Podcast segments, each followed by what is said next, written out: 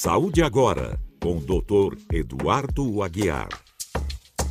Se estiver num carro, espero que esteja com o cinto de segurança afivelado. Espero ainda que esteja com a bexiga vazia. Isso mesmo, que tenha urinado antes de iniciar o trajeto ou que parou a cada duas horas para esvaziar a bexiga, no caso de uma viagem longa. Na cirurgia do trauma, uma situação esperada é o rompimento da bexiga caso ocorra um acidente com o carro, pois o corpo se projeta contra o cinto de segurança, a cabeça e o tórax são protegidos. Porém, a pressão pode estourar a bexiga caso esteja cheia. Tudo devidamente explicado por algumas leis da física. Portanto, fica a dica: vá ao banheiro fazer xixi antes de entrar no carro. Atendendo ao pedido especial de uma ouvinte, Vou enfatizar a obrigatoriedade do uso de máscara facial, cobrindo o nariz e a boca, principalmente em locais com a presença de outras pessoas. Mesmo após a segunda dose da vacina contra a Covid-19, a obrigatoriedade está mantida, pois a pessoa vacinada ainda pode ter contato e transmitir o vírus.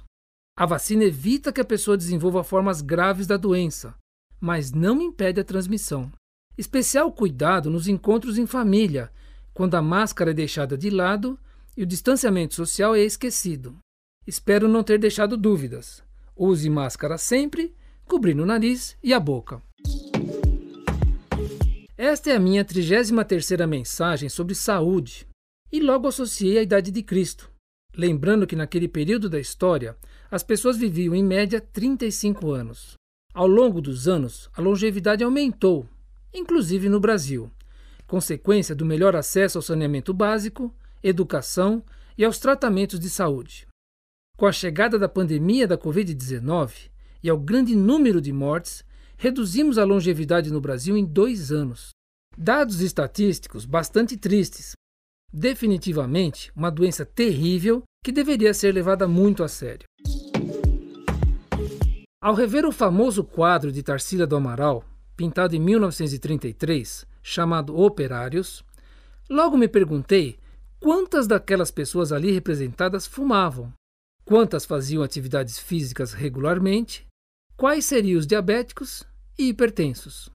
Pois é, essa metodologia é utilizada em estudos de saúde populacional, quando se realiza a identificação de riscos em saúde e é realizada a segmentação por grupos. A partir daí, se planeja a assistência aos diversos grupos conforme o nível de risco. Quando bem empregada, esta metodologia evita o desperdício de recursos e salva vidas. Esta pandemia do Covid-19 trouxe novas alterações de saúde, como a fadiga por Zoom. Me refiro àquela plataforma virtual para realizar reuniões. Muitas pessoas foram trabalhar em casa de forma repentina, atropeladas pelas ondas da pandemia, e passaram a realizar reuniões, aulas, convivências virtuais, olhando horas a fio para o computador. De forma preventiva, respeite os seus limites. Faça um rápido intervalo entre os encontros.